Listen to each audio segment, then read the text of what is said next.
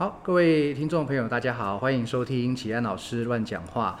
那我们这个访谈系列呢，就持续下去。好，在上一集跟大家提到呢，呃，我会有主要有三个系列哈，一个是优秀教练系列，一个是优秀译者系列，一个是优秀的学生系列。好，那这一集呢是优秀学生系列的第一集。好，那我要访谈的对象呢是。我现在在台大教授大一英文课的助教哈，王品纯，他是外文系四年级的同学。那我第一次认识品纯呢，是在呃我的印象啦哈，是在呃学校的中翻英课程哈。那他当时同时在我的运动科学翻译跟中翻译的课程哈，然后。呃，上课很认真，然后也都也注意到他，但后来才知道，原来以前好像在补习班的时候，品纯就曾经出现在我的课堂上哈。那这当然我是后来才知道的哈。那我们今天想要透过跟品纯的呃访谈呢，来大致聊一下在外文系的生活哈。外文系大概在做什么哈？然后以前我念外文系跟现在他在外文系的时候的遇到大这些差别是什么哈？好，品纯你好。嗨，大家好，老师好，我是品纯。好，OK，那品纯可不可以稍微跟我们呃介绍一下你现在的背景？你现在在在这个学校在系上有没有哪些呃身份背景之类的？呃，我现在是台大外文系四年级的学生，然后嗯，像刚刚齐安老师有说，我有修过运动科学翻译跟中翻译，对，所以我是翻译学程的学生。然后对运动科学就运动方面蛮有兴趣的，我也是系上的排球队的成员。OK，所以你曾经是系排的算是干部吗？还是？对，我是去年的队长。OK，去年的队长。OK，那从从很很以前就很喜欢打球。我是从对国中有打过一阵子，但是高中跑去跳舞，然后大学才回来打球。OK OK 好，所以就是爱运动，爱运动绝对是一件好事。那想问一下品纯，就是当然太早以前学生生涯事情我们就不多不多谈了哈。今天主要以外文系为主，想问为什么当时会选择外文系，或者是为什么是台大外文这样？我觉得高中的时候没有想太多，就是那时候高中老师跟我们说，你就去看你有兴趣的科系的课纲课表。然后你要找一个戏，是你对那个课表有悸动，就是你看到那个东西会感动的。然后我我觉得很深刻是，就是我那时候看到台大外文的课表，然后看到一些呃，为什么突然想出圣经？但不是圣经，就是呃罗马希腊故事啊。就是我看到外文系的课表是会感动的，就是知道那是我想念的东西。对，所以就一直目标就放在台大外文。所以你在进到台大外文系之前，有读过圣经或者是希腊罗马的史诗吗？呃，圣经没有，但是我对希腊的神话很着迷，对，所以还有罗马一些神话，所以就真的是很呃 match 到我的兴趣。OK，然后应该我猜也呼应到你应该从小英文能力就还算不错。对，还不错，然后就也不排斥念英文，嗯。又对文学蛮有兴趣的哦。那当时有怎么说呢？在准备大学的时候，应该不太可能唯一一个目标就台大外文系嘛。那有没有其他考虑过其他的学校或其他的科系呢？我那时候因为我是考职考，然后我有考虑过 台大法律，因为就是分数有到，但是后来。还是决定念外文系，就是我怕法律系念不了，就是念不毕业。OK OK，哦，所以你曾经分数可以上法律系，那那应该很多人会呃不认同或者是怀疑说你为什么要法律系不念，然后跑来念外文系这样？对，就是其实我爸妈有就是有问过，但他们没有质疑，就是问说，哎，那你怎么不选法律系啊？因为未来比较有保障嘛。对对，但是我就觉得我还是要念一个我喜欢的东西，不然。没有兴趣走到最后，感觉是也是沉没成本。对，没有错。这让我想到我的高中的好朋友、好同学哈。那呃，当然我不知道你有没有在听我的节目啦，哈。徐静心这个 就点点名了哈，就是呃，我记得那个时候我们的成绩差不了多少哈。然后我自己是一直想念外文系，然后这位同学，我记得没错的话，你当年一直是很想要念中文系吧？哈，那结果呢，这位徐同学哈，他。这个职考的分数就考得挺高的哈，原本我们大概都不相上下，但结果到最后你好像高了我两二二三十分之类的吧，然后就可以上法律系哈。那后来据说是老师啊，还有很多人，甚至是不是校长都来拜托你说要来念这个呃去去念法律系，因为当时我们念台中二中。那可能一届能够上台大的人数就不多了，更何况是法律系这个一直是应该到你们现在这时候也是吧，就是呃一类组的算数一数二高的。对，就是国企跟法律。国企跟法律。OK OK，对，所以当时我我我这位同学呃，如果我没记错，应该就是有点被推到了法律系去这样子哈。那本人可能也不大开心，不过现在也过得很好嘛，对不对？现在也是。也是一位律师这样子哈，所以其实品纯你当时比较没有这种挣扎。对，我觉得我一直比较是随遇而安的人，就没有很想很久、想很远之后的事情。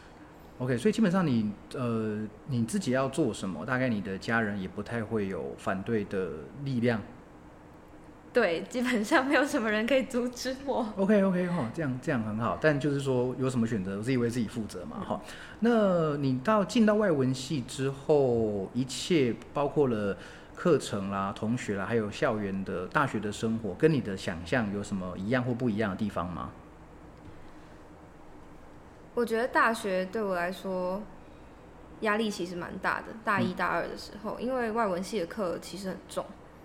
对我来说啦，可能因为高中跟大学的那个英文能力差距其实还是蛮大的。对。然后我印象很深刻是大一口训，就是英文口语训练的时候，就是压力超级大，因为我是贺安利老师。嗯。然后就我第一次上完课就快哭出来。怎么说？他要求的很严格吗？就是全英文上课啊，嗯，不只是听，然后你要说，然后你要说出。他觉得他要听得懂的句子，其实有一点难。OK OK，贺安利老师我有印象，他也教，他也曾经教过，他是我刚转进去外文系那个学期的导师。不过那个时候因为呃，哎，你们现在导师还是自己选嘛，对不对？自己去签是吗？大一的时候是指定的。嗯哦对，所以我就要讲，我那时候转进去，那那应该我们那时候制度是一样的。哎，等下，我们差了几届？我的学校是九五开头，我是零七，零七，所以我们差十二届，就他他刚一轮这样，所以那个制度好像是一样，就是第一年进去是指定嘛，哈，好像好学校各个系好像不太一样，外文系好像到了大二以后，你可以去找你比较喜欢的，还是有有认识的老师去签导师这样。那我当时第一年进去被指定到的导师就是贺安利，然后嗯，我的以前有一门课叫做英语听讲与实习，你们现在还有吗？没有了。OK，英英语听讲与实习，那那门课就是在练习英语听力，然后还有口说，其实跟口训我觉得有一点点重复。虽然说因为老师不一样，所以教的内容也不一样哈。不过当时就认识到贺安丽老师哈，那也有有一些学长姐就算是警告吗？还是提醒说，哎，老师可能很严格啦哈，还说他的课很不好混什么的哈。那当然，我现在印象也很模糊啦。那所以就品纯的说法，好像蛮会蛮认同，说他是一位算是很严格的老师，这样吗？我觉得我不怕，其实不怕严格的老师，我比较怕 喜怒无常的老师。OK OK，一点点一点点。好，所以那个好像不知道从什么时候开始有所谓的四大神兽这个称呼，对不对？你你有你有听过这称呼吗？有，大一进来的时候，一一进来就被警告这样。对。OK。好，所以这个也是在我后来进到外文系教书的时候才有才才有听说过哈。那哎，我们就不好说太多这这这方面的东西哈。好，那除了口训之外，有没有其他课是你特别喜欢、特别不喜欢的？我大一的时候就不自量力的跑去修小说课，然后有上曾丽玲老师的乔伊斯小说，嗯，然后很喜欢，对，但是就是对我来说，当时已经太难了。嗯，但是真的是蛮喜欢他上课的讲上法跟内容的。大一就去读 James Joyce，对，误入歧途。哇，那想必是很困难，遇到了很多问题。那老师有有没有有没有，他就很爽快的答应你来来修课这样子吗？他其实到第三个、第四个礼拜才发现我是大一，嗯，对，就是因为我发他发现有我有一些可能东西认不出来，或者是背景知识比较缺乏，嗯他才发现。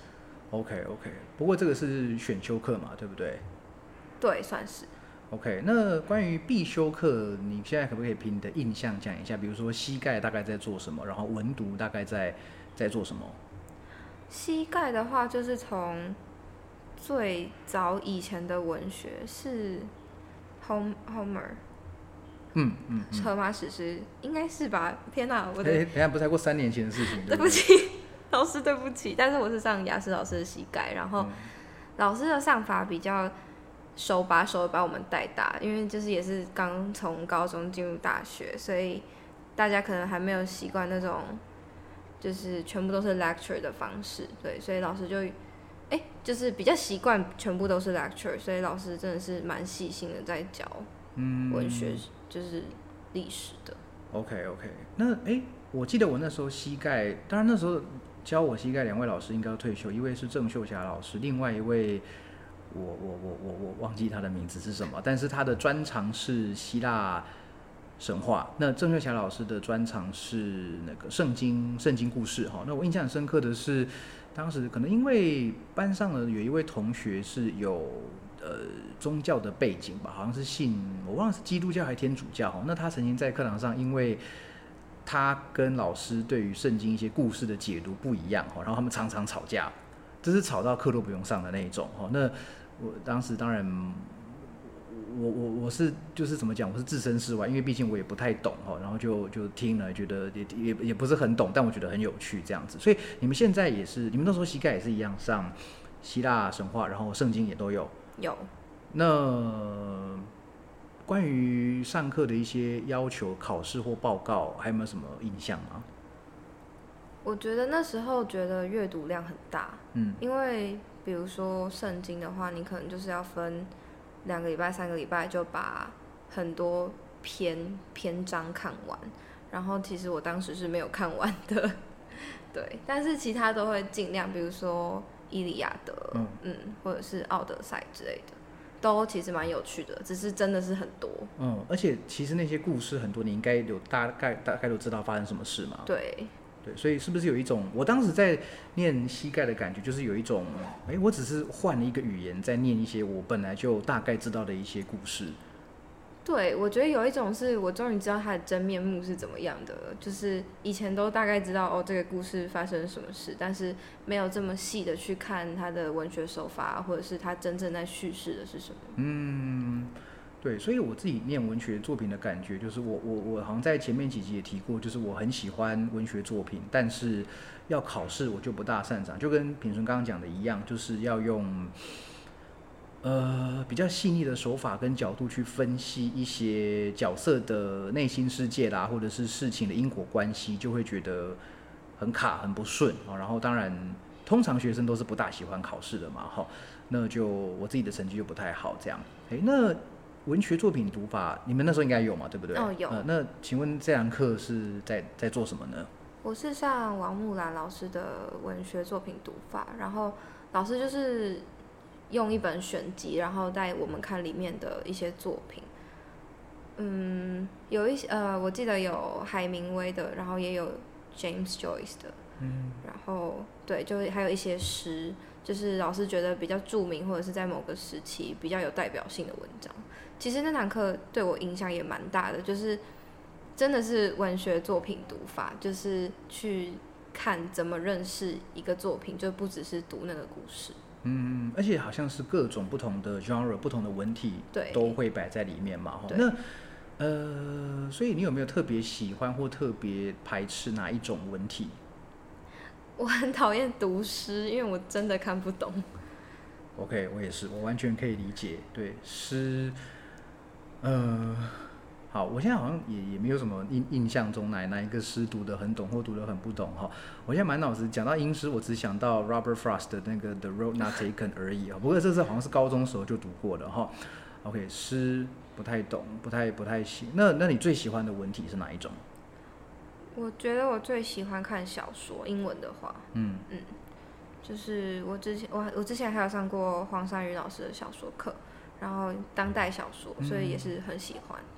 OK OK，好好，那所以大一的话，大概就是比较重的必修，可能就是膝盖跟文读嘛，然后其他就是写作、口训，还有哎、大一必修还有什么？是不是差不多就是这样？对，应该差不多就这样。然后加上一些共同必修，可能跟你一些通识什么选修嘛，对哈。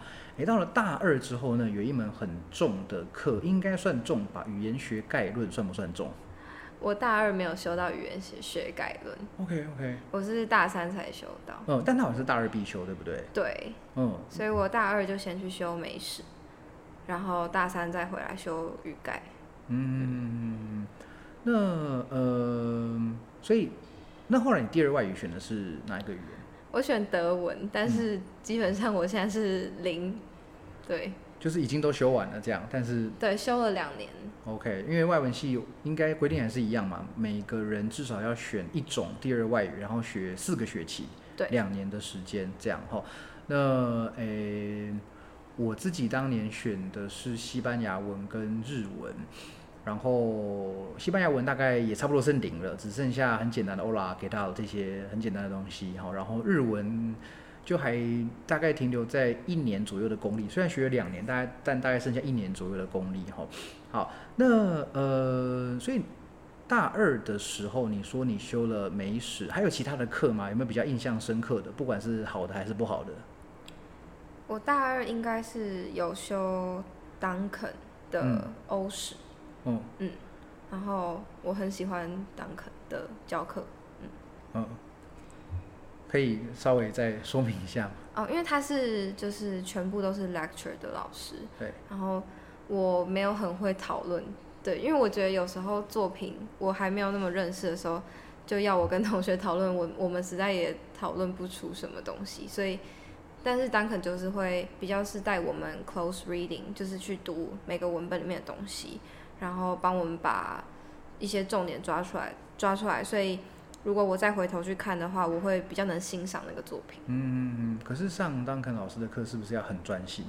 对，要很专心，因为他讲话比较比较没有那么清楚，也比较快，然后板书也写得很快。嗯，好像跟我的记忆是一样的。我修过 Duncan 的二十世纪英史，我只记得我最后拿六十分，中间发生什么事我完全不知道。现现在现在你们是等地制嘛？那我们那时候还是百分，诶，百分，我好像百分制换等地制是发生在我毕业前那一两年，因为所以我的成绩单上面就是前面都是分数，然后后面都是等地制。那我记得反正。我在每一年，我大学每一年我都拿过六十这个分数，六十很明显就是老师想当，呃，你应该被当，但老师不想当你这样。好，那当时拿六十，那我的印象中是，我都不大知道他在上什么。当然有可能是因为有时候迟到嘛，或者说有时候我在课堂上自己自己不专心，然后诶突然一个闪神，我就不知道老师在说什么，所以到时候那个那个时候考试其实就跟的还蛮辛苦的这样，所以文学科一直是。算是我自己的，算是我自己的噩梦吧。好，那大三的语概可以分享一下吗？语言学概论的话，就是从一些发音位置，或者是或者是从语言学的那个它的历史演变开始讲一些理论。然后我是上郭真秀老师的语言学概论，嗯老师教的很好，但是我真的没有语言学的 天赋。OK OK OK，所以对你来说，语言学就是一个就是个必修，然后去认识一下它里面大概在说什么这样。对，就是呃，我之前还有上过那个史嘉玲老师的英语听力及发音，嗯，然后就是这两门课，我觉得有对应上了，就是我都有学到蛮多东西的就是不是说特别喜欢这个领域，但是对，比如说我的英文发音啊，或者是对于英文的认识都有帮助。嗯，对，那个我我自己在大学时期有一个遗憾，就是我没有学到史嘉玲老师的课。我记得翻译学程，翻译学程是不是有必修语音学还是呃语言相关的课程？你你记得吗？我们翻译学程里面有基础基本文化课程，然后里面应该是可以选语音学，但是我没有选。OK OK，我记得就是我要选语音学的那个学期，还是那个学年忘了，史嘉燕老师好像刚好不知道是回美国还是出国做研究什么，他当那个那整年都不在学校，所以我后来就修了语另外一位语言所老师的课，当然也是是很棒哈。那只是说，哎，史嘉燕老师的课很很多的这个说法很有名的，我就没有没有接触到他这样子哈。好，那其实外文系必修好像也差不多是这样子嘛，对不对？那呃，我记得我们是不是有九选五的选修文学课？然后还有戏剧啊，还有小说哈，可不可以说个几堂你比较有有兴趣、有印象的一些课？嗯，九选五的话，哎，我有点忘记是四选三还是九选五，但是里面都是一些英国文学、美国文学、欧洲文学，然后我自己蛮喜欢。美国的比较近代的文学，就是我是修十九世纪的美国文学，就是南北战争以后的美国文学。对，对，哎，是吗？在那个之，对，差不多。嗯嗯嗯。嗯，然后我是李新颖老师的课，系主任。嗯嗯嗯。对他也是比较偏 lecture 的老师，而且他好像蛮对学生蛮宽容的，比较不会有要求很多。我印象中对他就是。像他自己的，但是如果你想要学到东西，其实可以学到蛮多的。嗯，OK，那还有吗？其他的英国文学？英国文学哦，我也有上老师刚刚提到丹肯的二十世纪英国文学。所以你修过丹肯两门课这样？我修过他三门还是两门？对我真的是蛮喜欢他的课的。对，好，我觉得他讲二十世纪英国文学讲的。真的是很精彩，虽然上课就是你上课上完三小时，真的会觉得就是全身虚脱，因为真的要很用力专注在他的课上，不然就是一闪神，然后老师就已经不知道去哪里了。对，真的，你这样讲，我想起来了，我那时候很喜欢他讲一部作品，好像是《Heart of Darkness》吧，应该有有有念过这篇，对不对？对。对，好像是在刚果的丛林，然后的那个康康拉，对对康拉的那个，然后发生的一些一些事情哈。那呃，有没有你特别？因为因为有些听众朋友可能不知道哈，我们的课程虽然分英国文学、美国文学、欧洲文学，但我们是分时期的。比如说二十世纪美国文学，然后还会说十七、十八世纪英国文学这样子这样子分。那你有没有，比如说你有没有特别喜欢或不喜欢哪一个时期的哪一种文学？我蛮不喜欢十七、十八世纪的英国文学，但是跟老师真的是没有关系，老师教的很好，但是因为那时候的英国文学比较多，比如说政治理论，嗯，或者是一些诗，因为那时候有一些。科学吗？或者是炼金术之类的相关的诗，然后其实还有一些天文，对，然后我就觉得真的是蛮没有兴趣的。然后到政治理论的话，我又觉得。我好像明明就是中文就知道这些东西，但是我用英文看就真的是看不懂。就 OK OK。对。哎，那个十七、十八世纪，我现在那个都都很模糊了哈。我的文学科老师们，我对不起你们。那我想，我我记得我在修英国文学的时候，最印象最深刻的一部作品是《格列佛游记》。哦。它是什么时候的作品啊？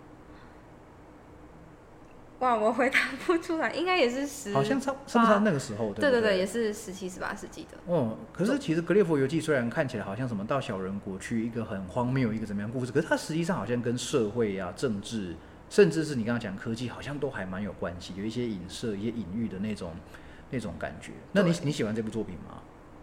我我觉得我其实应该。觉得它蛮有趣的，但是因为那时候要考试啊，就是要背那个岛叫什么名字，然后那个岛上的居民在干嘛，所以就变成这这个这个作品对我来说有一点压力。OK OK OK，了解。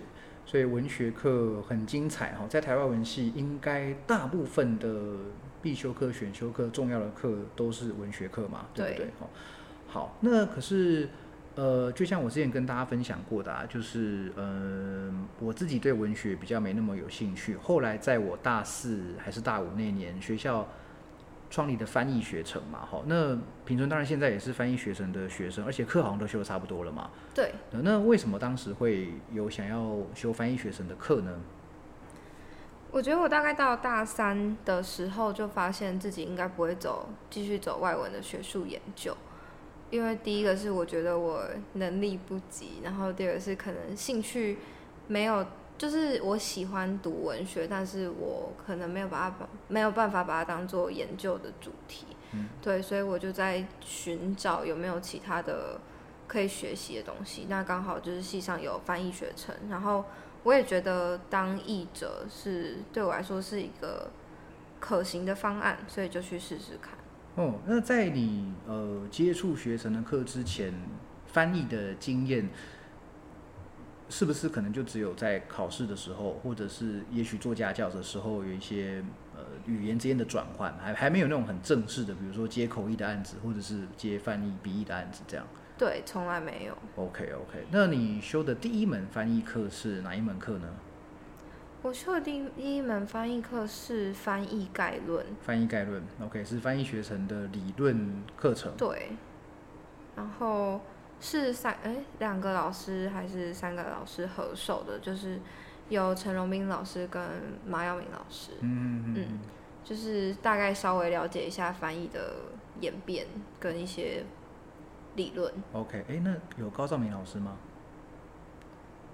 我没有上到有高兆明老师的那个学期，OK OK OK，翻译概论就是在翻译学程里面是是必修课嘛，哈，反正就是对共同必修。对，就是口译组跟笔译组的共同必修这样。那基本上就是把翻译的口笔译的这个理论，因为毕竟口口译跟笔译都不算是什么很新的很新的科学，哎，都算是相对比较新，对不起，相对比较新的科学，比较不像是物理。化学、数学那些好几千年的历史哦，翻译研究本身的历史其实并没有非常悠久哦，所以说其实呃该认识的东西，大概在那门课基本上都会稍微接触到哈。那翻译概论哈，但是翻译概论是比较属于理论型的嘛，对不对？讲课型，然后可能你要做一些报告，它对于翻译的能力本身好像比较没有没有太多相关。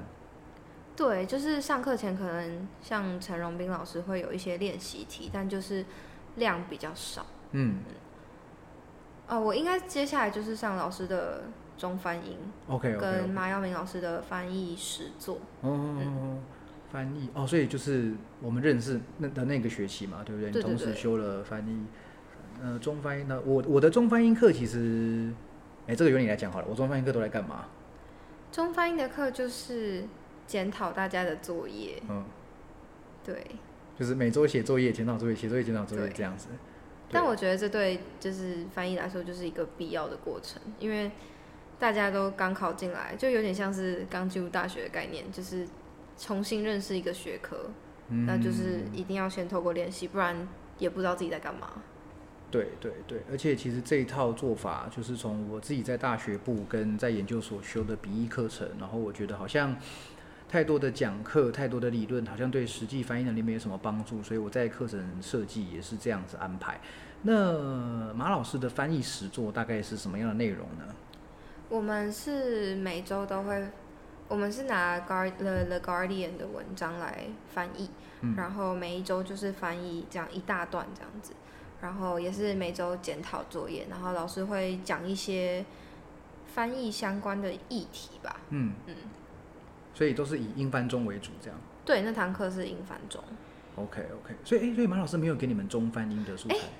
有前面前面几周有一些中翻中翻英，对，但是比较少。到像到翻译实作下，就是全部都是翻 The Guardian 的文章。OK OK OK，然后是不是在上下学期之间有一个很字数很多的作业？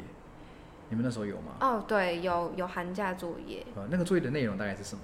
好像是翻一万字吧，一万字是翻还是写？翻翻一万字，对然后也是 Guardian 的东西吗对，就是一篇 The Guardian 的专题报道。？OK OK OK，好，所以其实笔译的实作课程好像就差不多，概念上都差不多嘛，对不对？就是主要是写作业，然后检讨。对，对，嗯、那你你有学过口译课吗？有我是修老师的示意，就是示意嘛。那对我其只有修过示意。OK OK OK，那你觉得示意对于嗯笔译有没有什么帮助？我觉得会理解句子比较快。嗯对，就是先去，可能比如说马老师就是从那边学到怎么看结构嘛。那老师这边就是会把它分成就是 trunk，嗯嗯，对，嗯然后去看句子结构。我觉得在翻译上会速度比较快。OK OK，对，释义就是介有点像介于笔译跟口译之间的，你是用看的，但是最后的产出是用讲的这样子。通常我自己是觉得说，对于呃笔译的速度会会加快这样。诶，那你这个学期有修哪些课呢？我有修马老师的文学翻译，嗯嗯，然后还有之前之前有修过陈嘉倩老师的字幕翻译课，嗯，都蛮有趣的。哦，所以在经过两年左右的翻译学程的课，你并没有对翻译失去热情。没有哎、我真的是蛮喜欢翻译。真的好，真的好，因为我自己连教学的经验，呃，应该说我在当学生的时候是，我觉得我身边的人好像都还蛮喜欢翻译的，然后在经过学生的课之后，就都，嗯，好像也想往翻译翻译这块走，但是这几年教学经验发现，有时候会在课堂上得到一得到一种回馈，就是说。呃，老师这学期教的很好，然后也学到很多东西，可是我确定我对翻译没有兴趣。有时候看到这个时候会有点，就是一则一喜，一则以忧嘛。那忧的就是说，诶，怎么会我的教学会让同学对翻译失去兴趣？那喜的就是说，他当然他有学到东西，然后他很确定的一件事情，就他不喜欢不喜欢翻译，所以你没有出现过这种感觉。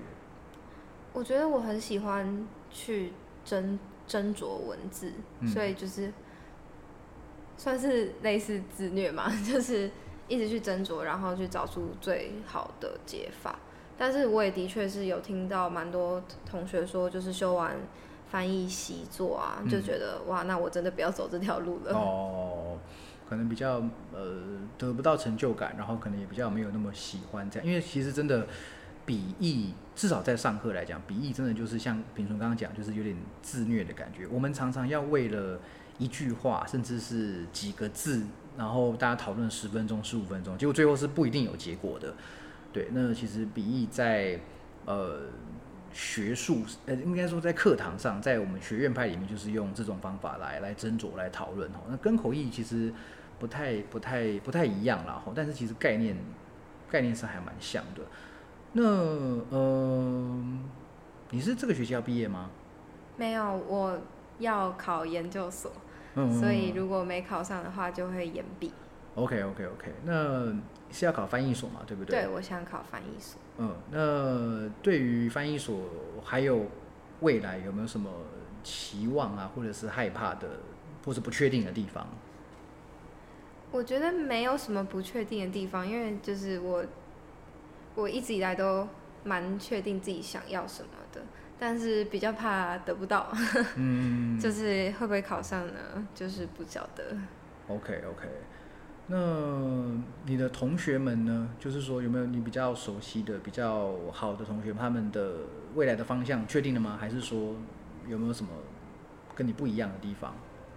有一些人就是要直接去工作嘛，然后有一些人也是要可能去，就是大家好像在外文系都蛮习惯，也是是习惯嘛，就是会去往外探索一些，比如说去双政治系啊，嗯或者是去修别的学程，对，然后可能就会各自再找到别的兴趣，然后就是离开外文的领域这样子。嗯，那会觉得很多人迷失自我嘛，在外文系的这个，你是说就是只在这个系不知道要干嘛？对对对，因为我我的印象中，这好像是很多念外文系人的一个呃状况。其实有一些的确会这样，就是发现自己真的不喜欢文学，嗯 或是真的觉得文学课好无聊。因为台大外文就是蛮着重在文学的部分，嗯，对，其实跟英文其实好像还好，应用部分。嗯嗯但是大家大三、大四以后，就是可能这些比较没有那么喜欢文学人就会消失，就是去修别的系的课啊，嗯。就是找到自己的方向，我觉得也蛮好的啦。OK OK OK，所以呃，现在针对就是因为我们现在录音的时间是十二月中嘛，哈，那上架的时间我也不确定什么时候听众朋友听到这一集了，哈，但考研究所是在二月中，二月中，好，那你们现在大概在用什么方式准备呢？哦，启安老师有把我加进一个读书会的群组，然后那里面大家都超厉害，就是我们会开读书会，嗯，就是先把大家的档案上传，然后检讨这样子。我觉得其实蛮有帮助的。嗯，但我记得你好像有说，你应该就是以台大的翻译研究所为学位学生为主嘛，哈。那对于师大翻译研究所，你的看法是什么？你好像没有打算要考。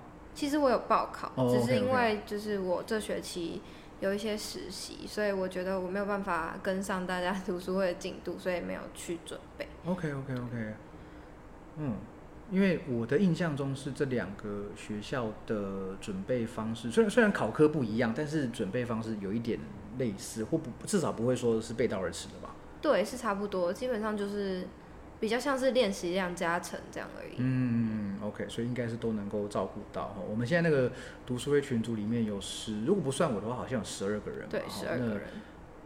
哇，真的希望大家都可以，大家都可以考上这样子哈。那嗯，那你对口译有有有兴趣吗？还是还好？其实我蛮有兴趣的，只是因为呃，我大四因为想先修完笔译的课，然后想说，反正如果我大五要延毕的话，就可以去多修一些口译的课。嗯，对，所以就这学期暂时没有上口译。OK OK OK，好，所以我们刚刚谈的大概就是一些跟课程相关的东西。那我们稍微聊一下大学生活好了。呃，在大学遇到的人事物或者是社团还是活动，有没有跟以前想象很不一样的，或者是有一些惊喜之类的呢？我觉得我刚刚有一一开始有说，就是我是外文系排的，然后其实我没有想到我会在一个团体待这么久。嗯对，因为高中其实也是有玩社团，然后就觉得三年虽然感情很好，但其实也是蛮累，就是花蛮多时间的。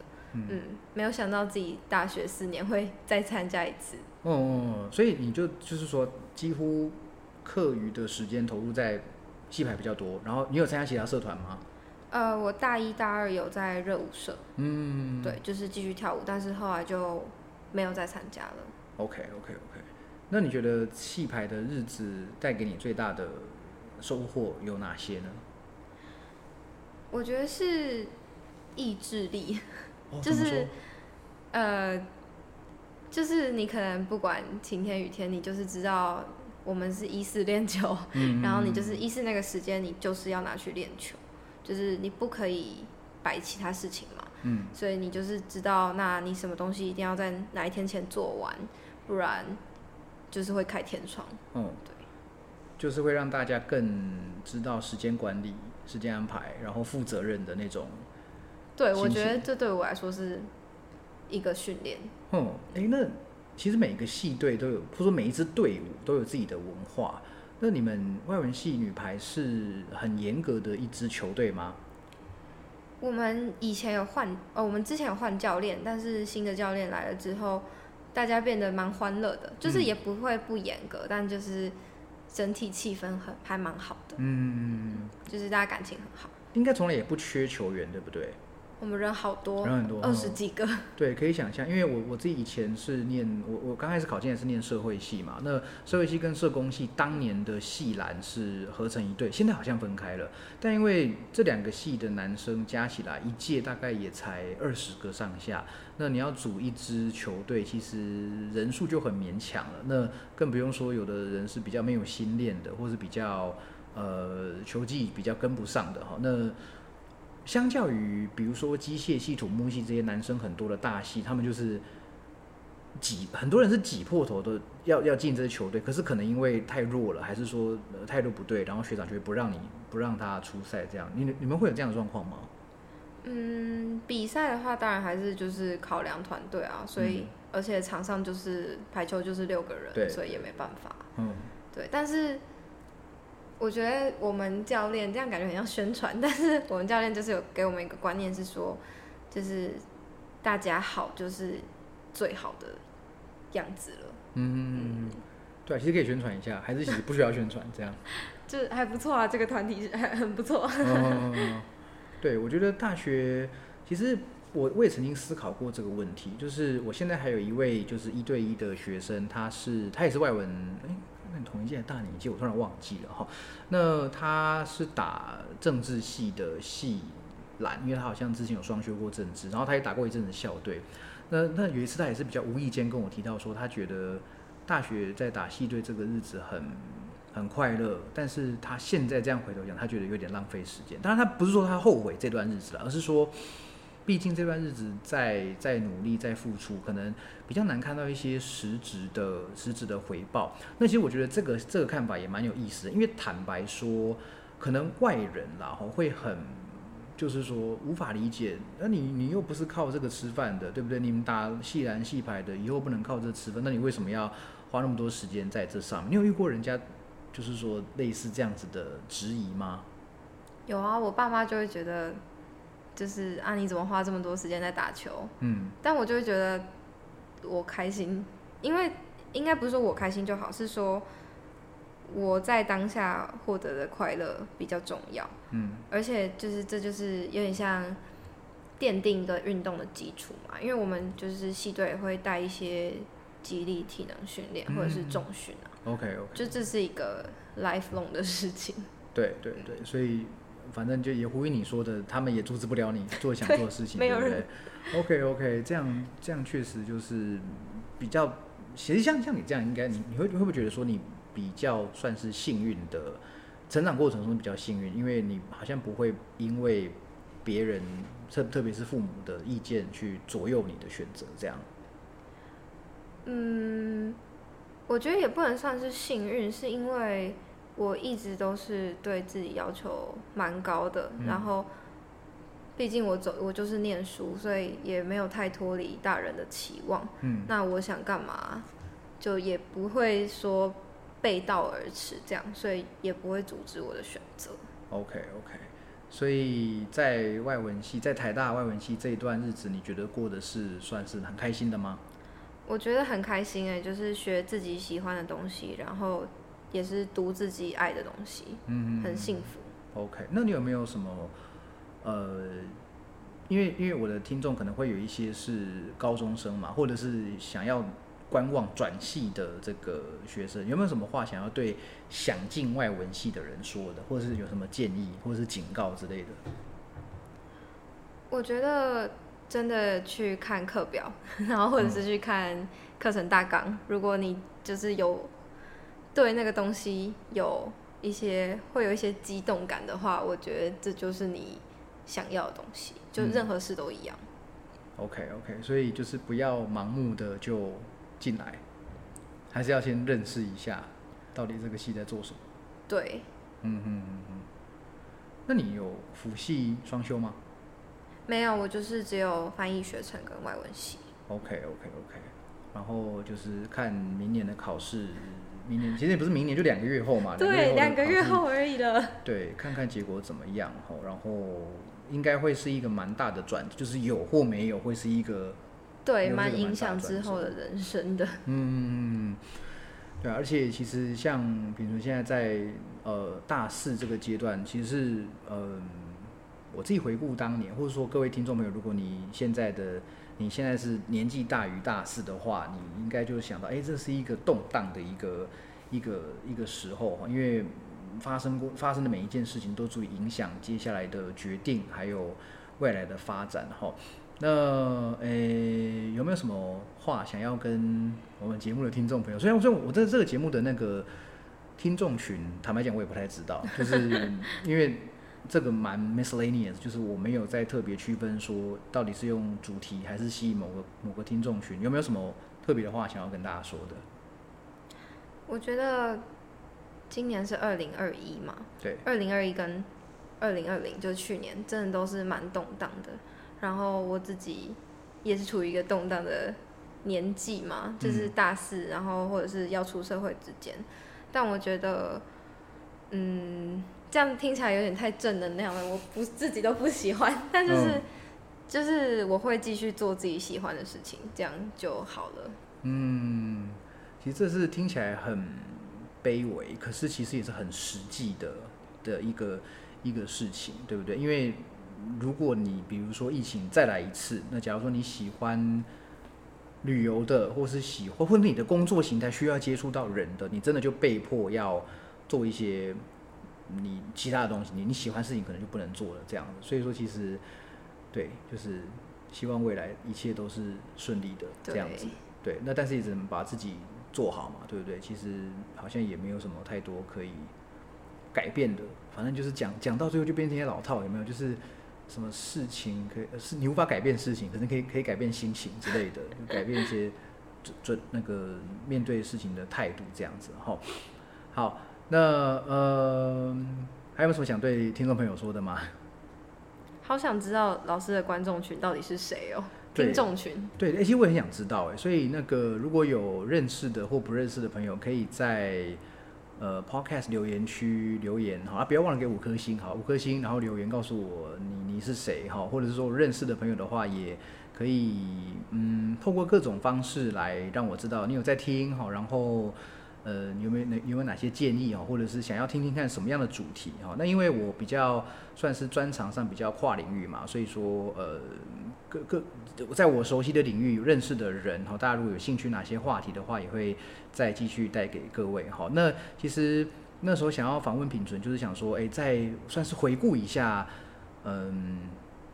大学生活的一些一些一些一些点滴啦，一些课程啦，哈，那其实发现好像这样看起来，我们同质性还蛮高的哈。就是，呃，虽然不一样，就是我我是对于文学一直没有这么了解或者是有兴趣，可是后来我们就都默默走上翻译翻译的这条路哈。那你你你你对日后的职业有没有什么有没有什么想象？我觉得我。蛮想当 freelancer 的，freelancer 对，就是其实我真的觉得老师这样很厉害，就是身兼多职，就是又可以做的蛮好，就是我觉得我也想要这样子生活。OK OK OK 好，而且其实你起点比我更早，而且我觉得你程度比我好，就是你接案的，就是我我我在十二年前的时候，我还没有接过任任何一个案子，对，那起点比我早，我相信你一定会。做的比我成功，一定会，一定会非常非常好哈。好，那在这边我们也预祝明年有两个月后要考翻译所的所有考生哈，以及不也不是要翻译所啦，就听我的节目的所有要考研究所的，或者是考学测，好不好？所有的考生哈，你们都能够很顺利，好不好？这边帮你们帮你们祝福一下哈。那今天节目就到这边哈，我们下次再跟各位聊更多有的没的的东西。好，那谢谢品纯今天来上节目，谢谢。好，谢谢大家，谢谢老师。拜拜。